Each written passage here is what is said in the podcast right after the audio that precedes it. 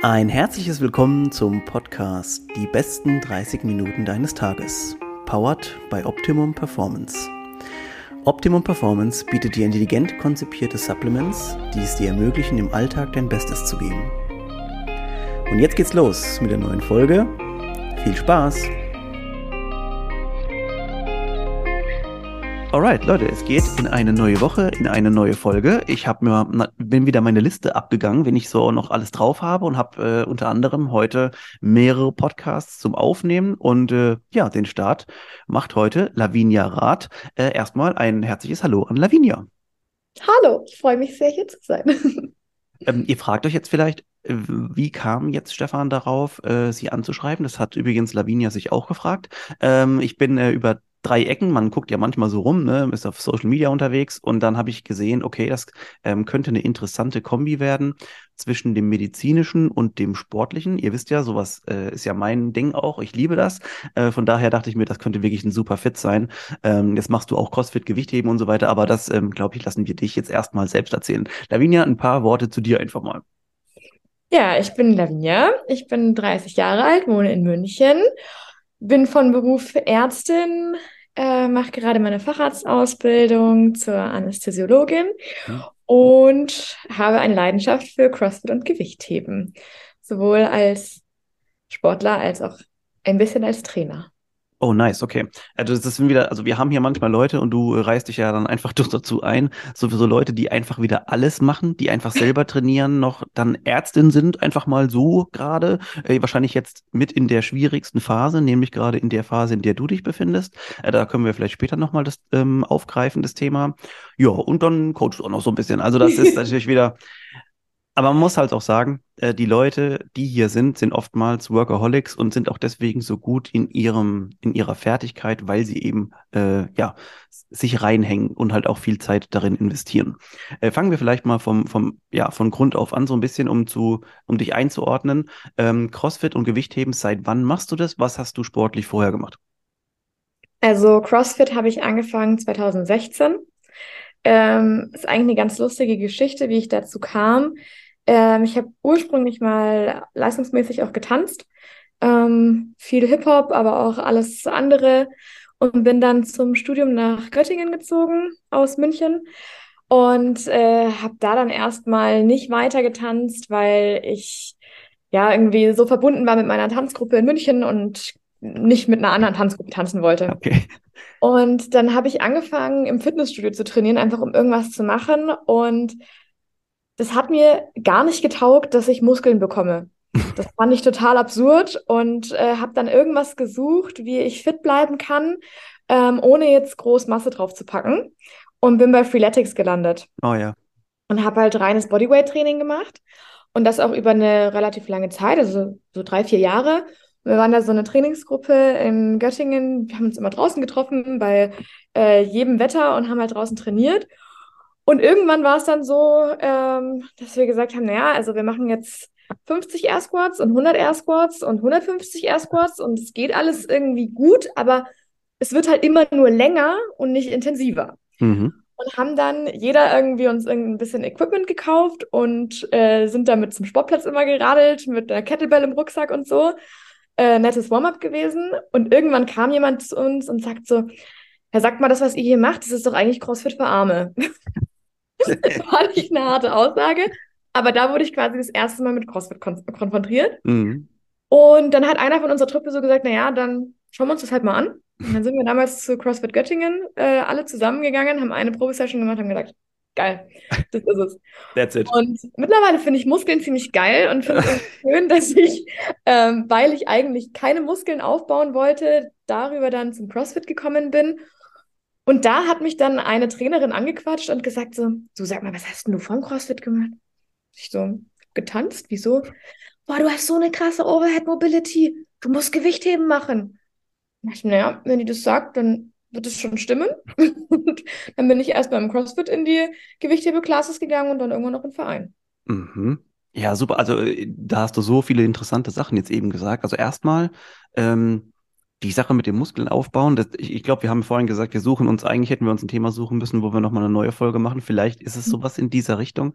Ähm, ist interessant auf jeden Fall die zeitliche Begrenzung, denn ich finde, in dieser Zeit, vielleicht so 2015, 2016, war das noch gar nicht so krass wie jetzt so Strong oder Strong Woman, also Strong Woman als, als ähm, Teildisziplin sowieso, ähm, aber so, dass das Frauen jetzt so selbstbewusst mit dem Ganzen umgehen, auch mit Sicherheit auch viel weniger äh, Mitglieder in der CrossFit-Box. Ähm, das war bestimmt in der Zeit so noch ein bisschen so eher auf schlank und rank und ähm, ja, halt so äh, für, den für, für den Strand quasi so ein bisschen Mhm. vielleicht so gut aussehen und nicht so viele Muskeln. Und das hat sich total gewandelt. Super spannend, ja. Ja. Ja, es war tatsächlich auch, dass ich, dadurch, dass ich aus dem Tanzen kam, da ist ja auch, äh, hat man ja ein ganz klassisches Idealbild, so der Frau, schlank, äh, ja, ein bisschen Bauchmuskeln sehen, aber ähm, Aber alles nicht so zu im. Schlankbereich, Ja. nicht, nicht zu muskulös, nicht zu maskulin, so. Mhm.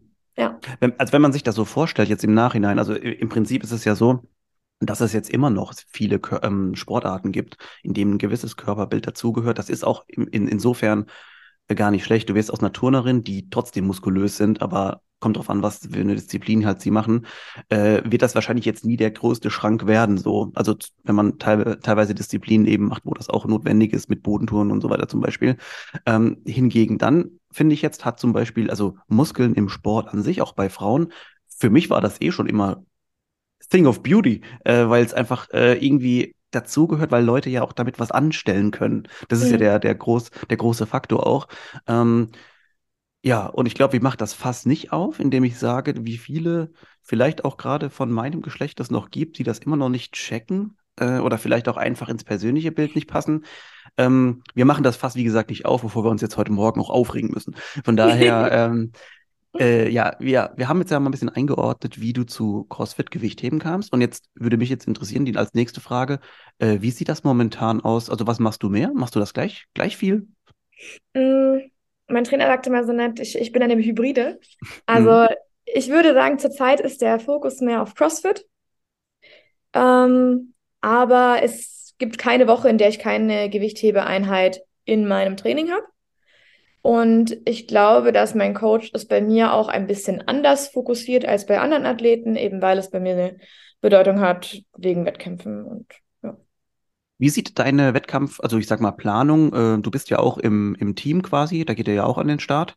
Ähm, bist du da eher so, dass du sagst, also mir reicht quasi mein Mannschaftswettkampf im Gewichtheben oder gehst du auch individuell an den Start? Ähm, also ich gehe auch individuell an den Start. Ich mag es eigentlich so gesehen nicht, weil ich schon immer irgendwie ein Teamsportler war, also auch im Tanzen. Ich habe nie solo getanzt, sondern immer in der Gruppe, weil es für mich irgendwie Sinn macht, für jemanden oder für eine Gruppe Gas zu geben. Mhm. Aber ich mich frage, wenn ich da alleine hingehe, für wen oder was mache ich das eigentlich? Also, es ist ein bisschen eine komische Ansicht und das werden wahrscheinlich nicht alle nachvollziehen können, aber ähm, ich bin dann mehr so der, der Teamsportler. Aber gerade beim Gewichtheben ähm, habe ich teilweise sehr, sehr stark mit Nervosität zu kämpfen und habe dann äh, gesagt, ja, ich muss einfach Wettkämpfe machen und da mitnehmen, was geht. Und dazu gehören auch Einzelwettkämpfe, weil ansonsten sind fünf Wettkämpfe in der Saison nicht genug, um da Ja. Sicherheit für die Wett- Wettkämpfe zu bekommen. Also du hast, auch- hast ein interessantes Themengebiet eben angesprochen. Das wäre vielleicht was dann äh, für, einen, für eine Sportpsychologie-Folge mal mit jemandem. Und zwar, ich habe nämlich dasselbe Problem gehabt ähm, von dem Übertrag von Handball auf Tennis. War ja auch so Teamsportart. Mhm. Ich war super, also ich, ich kannte gar keine Nervosität. Ähm, du bist halt im Team und dann auf einmal standen die auf dem Tennisplatz, weil das dann irgendwann hat sich das auch noch dazu so ein bisschen ergeben und dachte mir, oh mein Gott, ich reiß mir in die Hosen.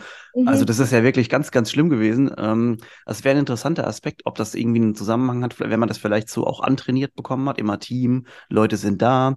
Und ähm, es wäre auf jeden Fall dann auf der anderen Seite natürlich so ein bisschen als vielleicht als Kontrollgruppe interessant, wie Kinder oder Jugendliche auch oder vielleicht auch gerade Kinder dann fungieren im Übertrag, wenn die individual angefangen haben, ob die Mhm. Schwierigkeiten haben, in den Sport sich einzuordnen. Super interessantes Gebiet. Ähm, wie hast du deine Nervosität jetzt in den Griff bekommen? Gibt es da ein paar Tricks? Ich bin immer noch nervös. Und also ich muss auch sagen, ich war auch beim Tanzen immer nervös. Und ich war auch jetzt bei CrossFit-Wettkämpfen, ich mache fast nur Teamwettkämpfe. Ähm, auch da bin ich nervös. Und beim Gewichtheben, du bist zwar im Team, aber du stehst ja alleine auf der Bühne. Ich bin immer noch nervös. Also Ja. das, ich versuche, ähm, die Nervosität positiv zu nutzen. Mhm. Also, dass ich das Adrenalin nutze, um fokussiert zu sein. Ich werde auch, ähm, also ich habe, ich glaube, ich rede ganz gerne. ähm, aber wenn ich sehr nervös bin, dann wird es sehr, sehr still. Oh, oh. also je stiller, desto nervöser. Und du mal noch deinen Puls fühlen, ob du noch da bist oder ob der schon mittlerweile äh, aufgehört hat zu schlagen. Ja, nee, der, der schlägt schon, aber mhm. ich bin halt ruhig, ich sag halt mhm. nichts. Ja. Und okay. äh, ich, ich werde dann sehr in mich gekehrt und versuche mich zu fokussieren und ähm, ja, so ist dann meine Nervosität. Ähm, kannst du vielleicht mal ein bisschen noch kurz was erzählen über wann hat der vielleicht der Transfer angefangen von ähm, du hast dich jetzt besser gefühlt mit Muskeln und mit dem Aufbau von Muskeln und vielleicht auch so ein bisschen uns mitnehmen, was du in der Zeit gefühlt hast. Gab es vielleicht auch einen, ja, einen Struggle, dass du gesagt hast, ey, was passiert hier gerade? Und dann auf einmal so, was kann ich alles leisten? Vielleicht kannst du ein bisschen was darüber erzählen.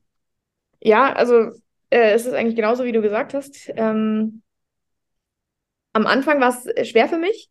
Äh, ich habe gemerkt, mein Körper, der verändert sich total und ja, ich passe nicht mehr in meine Klamotten teilweise oder es sieht nicht mehr so aus, wie ich es kannte oder ich, es, es, es fühlt sich alles irgendwie anders an.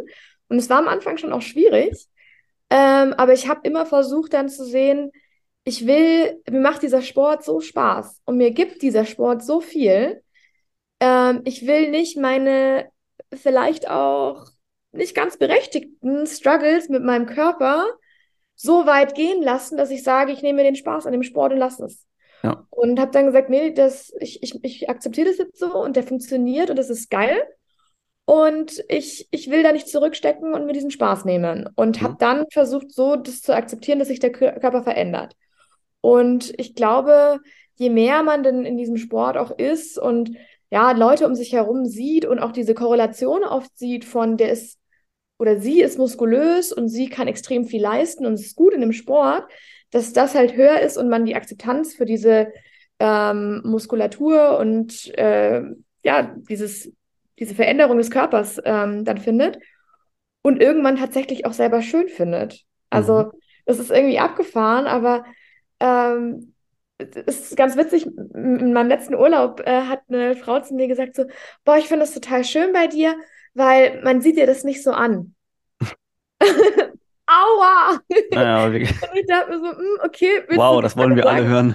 Ich bin ein Lauch. und dann habe ich mir so gedacht, so, boah, und wenn ich jemanden sehe, der so richtig schön definierte Schultern und Arme hat, ich bin dann schon so, ich will da auch irgendwann hin. Mhm. Ja, also es hat sich einfach total gewandelt. Also ich denke natürlich, äh, das, was du äh, oder was vielleicht diese Frau auch so ein bisschen ähm, im Prinzip unbewusst beschrieben hat, war natürlich auch, dass wir gewisse Gene haben. Manche Leute bauen da ja auch sehr schnell, auch Frauen, äh, es gibt auch Frauen, die natürlich sehr schnell ganz anders nochmal aussehen. Äh, vielleicht bist du auch in, der, in, in, dem Sinne einfach jemand, der das langsamer natürlich äh, vielleicht so ein bisschen vonstatten oder vielleicht auch in, insgesamt nicht der Körpertyp dafür, gibt's ja auch noch. Ähm, und vielleicht, also was jetzt ein, ein, super Übertrag wäre, wäre so ein bisschen, wie vielleicht, äh, du hast ja vorhin gesagt, du bist im, im äh, du machst ja gerade deine äh, Facharztausbildung im Krankenhaus.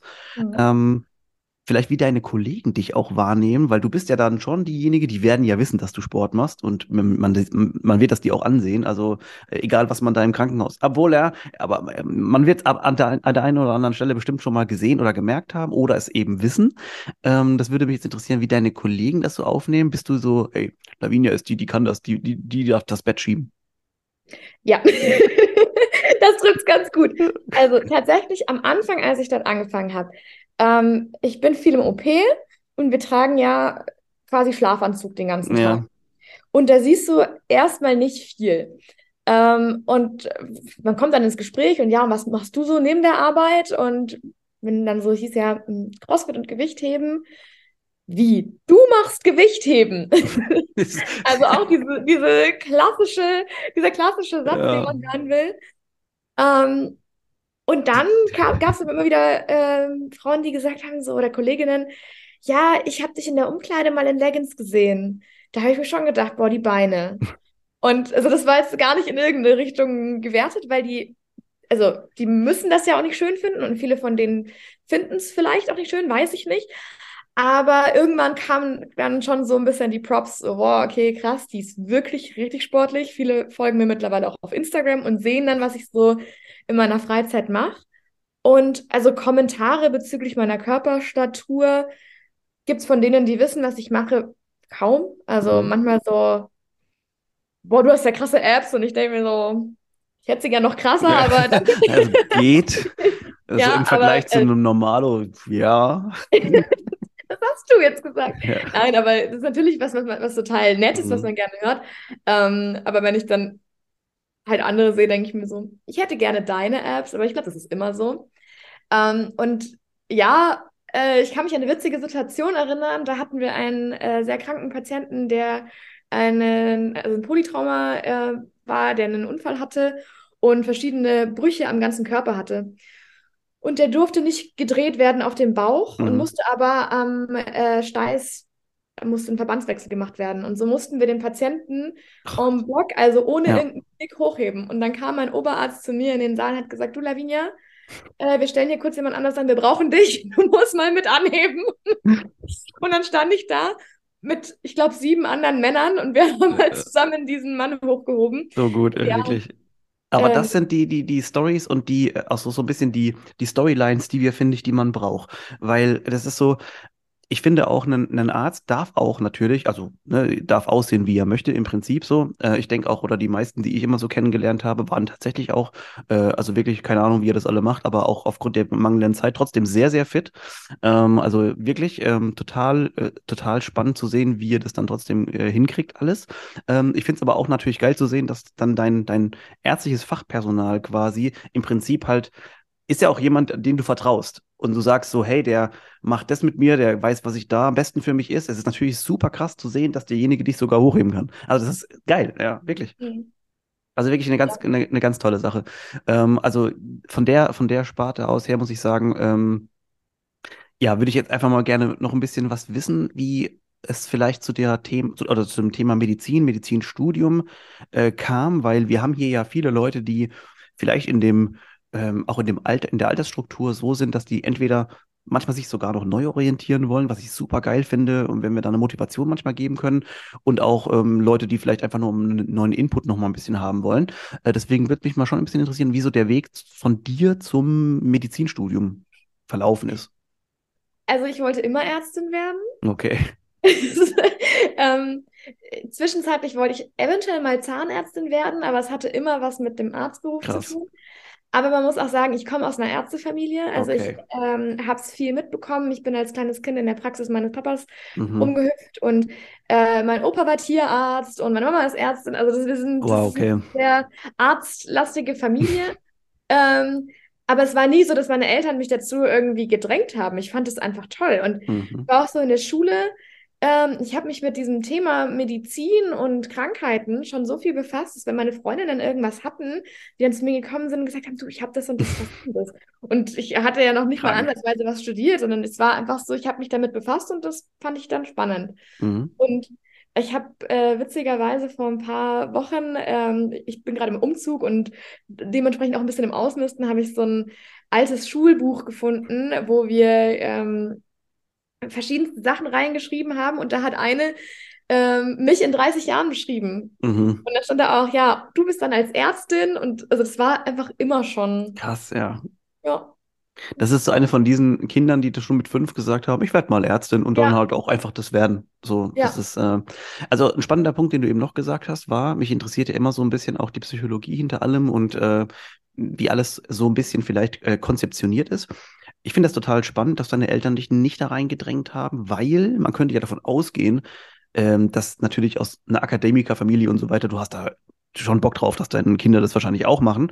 Aber ich finde es so spannend, dass die Kinder, die nicht gedrängt werden, meistens den Zugang dann halt ganz alleine finden, weil die sehen ja die Eltern, die sehen ja das Vorbild quasi, was die jeden Tag machen. Und das ist natürlich viel einfacher, vielleicht gerade im Vergleich zu jemand muss das machen. Die meisten Kinder brechen dann ja dummerweise irgendwann aus oder kommen auch gar nicht mehr den Weg zurück. Würdest du sagen, das war gut, dass du nicht gedrängt worden bist oder wäre das bei dir egal gewesen? Ähm, Nee, das war schon gut. Also ich glaube, ich hätte sonst eine ziemlich rebellische Phase auch bestimmt als Mhm. äh, Jugendliche gehabt. Es war bei uns, also ich habe noch einen, einen Bruder ähm, und bei meinen Eltern war immer die Voraussetzung, dass wir beide Abitur machen. Mhm. Also die haben gesagt, sie wollen, wir wollen, dass wir beide Abitur machen, weil sie wollen, dass wir jegliche Möglichkeit haben, in jede Richtung zu gehen. Dass wenn wir wollen, können wir studieren, wenn wir wollen, können wir eine Ausbildung machen, aber Grundvoraussetzung Abitur. Ja. Und das finde ich eigentlich schon ähm, gut, dass sie das so gesagt haben, aber das war auch nie Thema. Also ich hätte jetzt nie irgendwie in der sechsten Klasse gesagt, so du Mama, ich will eigentlich nur eine mittlere Reife machen, sondern es war, ja, okay, dann, dann, dann mache ich das halt. Mhm. Äh, Spannend, ja. Also das, ähm, ich finde, ich finde das total eine gute, ähm, ja, so Erfolgsgeschichte in Anführungszeichen, dass das so funktioniert und dass man eben auch vielleicht auch gerade so im Übertrag, wenn, wenn man hier was mitnehmen will. Ich hoffe, ihr äh, nehmt immer beim Zuhören auch so ein bisschen was mit, dass man dieses, dieses Drücken und so. Ich habe da auch im, selber in, im Leistungssport früher als Kind und als Jugendlicher ähm, das oft dann gesehen, auch gerade beim Tennis zum Beispiel, wo die Eltern super streng teilweise waren und die Kinder, hast du richtig gemerkt, die hatten manchmal gar keinen Bock auf den Sport überhaupt. Ja. Die haben das halt, oder die mussten das halt machen, oder beziehungsweise haben es dann halt gemacht, weil es dann auch keine andere Option anscheinend gab. Ähm, ja, das ist super, super spannender Themenkomplex, den doch mal so zu behandeln. Ähm, du hast in Göttingen studiert, bis dann, ähm, hat man dann nochmal eine Station, ich bin gerade überlegen, man hat keine Station dazwischen. Das müsste jetzt dann deine erste Station gewesen sein, die du richtig nach dem Studium angetreten bist, ne? Genau, also man hat ja noch das PJ, das praktische Jahr. Ja. Ähm, das ist quasi vor dem letzten Staatsexamen. Das habe ich äh, zum Teil in Berlin, zum Teil in Göttingen und zum Teil in, in Zürich gemacht Mhm. und bin dann aber nach dem Studium wieder zurück nach München gekommen. Mhm. Und wie, wie, erzähl mal vielleicht ein bisschen über deine Pläne im Dings, im, äh, im, im, im medizinischen Bereich. Ähm, geht das jetzt eher in die Richtung, dass du quasi auch selber mal eine Praxis aufmachen willst oder eben im Krankenhaus bleiben willst? Schwieriges Thema, weiß ich nicht. Ich wollte gerade sagen, sag mir bloß nicht, du sagst, du, wenn wir haben dich jetzt kennengelernt, ich habe dich auch kennengelernt, als ob du nicht einen Plan hättest. äh, ja, mh, schwierig. Ich weiß es wirklich nicht. Also aktuell ist es so, ich will auf jeden Fall meine Facharztausbildung fertig machen. Das geht noch ein Jahr.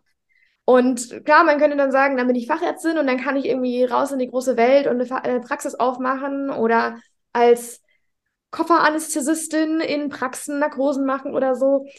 Ähm, will ich, glaube ich, noch nicht, weil ich das Gefühl habe, dass ich in der Klinik noch extrem viel lernen kann und es noch viele Bereiche gibt, die ich noch nicht gesehen habe und noch nicht so einfach flüssig aus dem FF kann. Und äh, es gibt selbst in Bereichen, wo man jeden Tag in Anführungszeichen das Gleiche macht, jeden Tag was Neues. Mhm. Und das will ich irgendwie alles gerade noch mitnehmen. Und ähm, ob ich dann in fünf, zehn Jahren sage, ähm, okay, jetzt äh, ja, ambulante Anästhesie oder äh, mehr Notarzt fahren oder äh, 50-50. Es gibt viele, die irgendwie zum Teil in der Klinik arbeiten und die Hälfte der Zeit aber dann noch draußen unterwegs sind. Ja. Das so die, die Hardcore-Medizin in der Klinik und so das äh, entspanntere Geld verdienen draußen. Also ich, ich kann es dir, ich habe keinen Plan.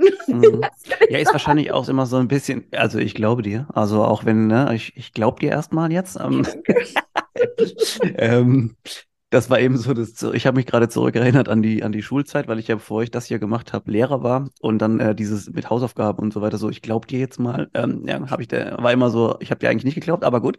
Ähm, aber ich glaube, das hängt tatsächlich natürlich auch von der Lebensphase ab und von der Lebensplanung. Wer kommt da noch mit in dein, in dein Leben? Du bist ja meistens dann nicht alleine, hast du noch Kinder und wie auch immer. Ähm, ich Genau. ich denke mal, oder ich würde jetzt einfach mal die ganz bolde Prediction in den Raum werfen, wenn du irgendwann eine, eine Art Praxis hast, wird es irgendwann für dich zumindest vielleicht überschaubarer aufgrund der Zeiten und so weiter. Wenn du wahrscheinlich rausfährst im Notdienst und so weiter, wird es wahrscheinlich eher ungemütlicher, beziehungsweise äh, eher flexibler in den Zeiten. Das, ich denke mal, das wird sich wahrscheinlich bei dir auch noch alles so entwickeln, äh, dass du auf jeden Fall glücklich wirst, auch in dem Ganzen. Das ist ja sowieso schon klar. Äh, also ich ich muss würde, auch sagen, ja, Ich muss auch sagen, dass die äh, Anästhesie da für mich einfach ein Fach darstellt, äh, wo man ex extrem viele Möglichkeiten hat. Also ähm, es gibt ja Fächer, die einen komplett an die Klinik binden. mhm. Also gerade so große chirurgische Fächer, man kann einfach schlecht äh, Kardiochirurg, also Herzchirurg werden und dann in die Praxis gehen. Das ist einfach schwierig. Mhm. Ähm, Und andersrum, ja, gibt es dann Fächer, wo das relativ einfach ist und auch gängig ist, sich sehr schnell selbstständig zu machen. Aber die Anästhesie ist so ein Fach, da kannst du eigentlich gut dein Leben lang in der Klinik verbringen, wenn dir das Spaß macht und wenn dir das, wenn es dein Ding ist. Und du kannst dich aber auch gut selbstständig machen. Und eben durch die Weiterbildungen mit Intensivmedizin, Schmerztherapie und äh, Notfallmedizin hat man extrem viele Richtungen, in die man so ausweichen oder erweitern kann. Vielleicht ähm, machen wir jetzt gerade nochmal, wenn wir schon bei der, dem Thema Gesundheit sind, ein bisschen den Schwank noch zur, hin zur mentalen Gesundheit. Denn ich habe dir vorhin schon im Eingangsgespräch gesagt, dass ich das kurz thematisieren möchte mit dir. Äh, du hast einen Post auf deinem äh, Profil auch angepinnt, wo es auch um mentale Gesundheit, auch um deine, also auch wie komme ich mit allem klar, wie kann ich das alles verschaffen. Ähm, und da glaube ich, meinst du damit so ein bisschen ähm, den Sport, die Arbeit, dass eben dieser Stress, sagen wir mal, des, des Lebens auch an sich nicht überhand nimmt und dass du eben noch gesund dabei bleibst. Ähm, wie geht's dir momentan? Kann man das irgendwie sagen? Ähm, mir geht's sehr gut. Ich habe viel zu tun zurzeit, ähm, aber viele Dinge, die mich extrem erfreuen und die mir extrem viel Spaß machen, äh, weil sich gerade auch sehr viel verändert in meinem Leben. Also ich bin gerade mitten im Umzug eben und ich freue mich sehr, sehr auf die neue Wohnung und auf mhm. den neuen Lebensabschnitt. Ähm, in meiner Facharztausbildung geht es voran. Ich habe jetzt gerade meine äh, Rotation in eine andere Klinik, um Teile meiner Facharztausbildung da zu sammeln. Ähm, und ja, das Sportliche, ähm, da ist jetzt gerade kein großer, also nichts Großes, was ansteht oder nichts Großes, wo ich einen Sprung mache, aber es begleitet mich halt und ist halt immer, immer da. Und deswegen würde ich sagen, mir geht es sehr gut gerade. Mhm. Ähm, ich finde, also gerade in so Sportarten, wie wir jetzt besprochen haben, was, was du oder auch ich machen mit, äh, mit CrossFit und funktionellem Fitness und so weiter, finde ich teilweise es vielleicht sogar, ähm, ja, ein bisschen schneller könnte der Punkt erreicht werden, indem man diese Stressoren wahrnimmt, weil der Körper natürlich immer auch super gestresst wird. Vielleicht anders, als wenn ich jetzt nur ins also ich werde im Gym, je nachdem, wie man trainiert, wird der Körper auch gestresst, ist ja klar. Aber ich könnte mir vorstellen, dass das im, äh, in, in einer CrossFit-Class und so weiter, wenn man die fünfmal die Woche besucht, nochmal ein bisschen anders aussieht. Ähm, siehst du da generell ein Problem an solchen, sagen wir mal, ähm, hochintensiven Belastungen, äh, sowohl auf körperlicher als auch auf mentaler Ebene? Siehst du da generell ein Problem? Ähm, ich würde sagen, man kann es nicht auf eine CrossFit-Class runterbrechen, sondern muss das äh, Gesamtpaket sehen. Also wenn ich jetzt jemand bin, der morgens um 5 Uhr aufsteht und dann eine Stunde mit dem Fahrrad in die Arbeit radelt, einen Beruf hat, in dem er den ganzen Tag Vollgas gibt und vielleicht auch körperlich sich anstrengt, dann wieder in die CrossFit-Box radelt, dann ja. eine, Woche, eine Stunde High-Intensity-Intervalltraining macht. Und dann wieder heim. Und dann wieder heimradelt und da vielleicht noch die Wohnung putzt ja. schwierig. Und Wenn dann noch sechs Stunden ist, schläft, sorry. Genau, ja, genau, das kommt noch dazu. Wenn, mhm. dann, dann, dann, schläfst du noch sechs Stunden oder weniger. Mhm. Und äh, wenn man aber eine Balance für sich findet, wo man sagt, okay, ich habe vielleicht einen sitzenden Beruf, der ist mental anstrengend, aber körperlich jetzt nicht so anspruchsvoll. Und äh, ich, ich kann mich auch, wenn ich dann am Abend nach der Box nach Hause komme, eine Stunde auf die Couch setzen und ein Buch lesen, eine Netflix-Serie gucken oder auch einfach mal nichts tun und es ist okay. Ja. Ähm, und so den Körper auch runterfahren und ich gehe dann um 10 ins Bett und habe meine acht Stunden Schlaf, sehe ich das ganz, also das ist was ganz anderes. Da kannst du es nicht auf die CrossFit-Stunde runterbrechen, ob das jetzt der Stressor ist oder nicht. Ja, also vielleicht auch für, für eine potenzielle nächste Folge mal ein interessanter Themen, äh, Themenkomplex. Ist es für alle schlau? Vielleicht sollte man sogar als CrossFit-Box jemandem sagen, ist vielleicht doch nicht das Richtige für dich. Vielleicht gibt es sowas, gibt es sowas nicht. All das und mehr erfahrt ihr in der nächsten Folge. Nee, Spaß. ähm, wir werden uns vielleicht auch nochmal versuchen zusammenzutun und nochmal ein paar Themenkomplexe aufzugeben. Vielleicht habt ihr ja auch ein paar Fragen an Lavinia, wo euch nochmal äh, extrem äh, so ein bisschen interessieren, wo ihr nachhaken wollt, auch gerade was das, äh, vielleicht das Studium, weil wir konnten da nur mal, ihr habt es gemerkt, äh, nur mal kurz drüber äh, bürsten so und um, um was es da genau ging. Vielleicht können wir noch mal mehr darüber hören, äh, denn unsere Zeit ist jetzt schon leider zu Ende. Äh, Lavinia, vielen Dank für deine Zeit. Ich, wie gesagt, ich würde ich jetzt noch, wir könnten jetzt noch ewig lange weiter quatschen, aber ich glaube, wir werden das mal vertagen auf eine nächste Folge. Äh, vielen Dank erstmal für deine Zeit. Ja, ich danke dir. Mega cool, hat Spaß gemacht. ich kann nun also nur sagen, es hat wirklich wunderbar geflutscht bei uns. Äh, ich hoffe, das hört man auch so oder äh, hört man gehört. Ähm, vielen Dank auch fürs Zuhören an alle. Wir sehen uns nächste Woche, wie gewohnt, mittwochs morgens um sechs. Bis dann. Ciao, Lavinia. Tschüss.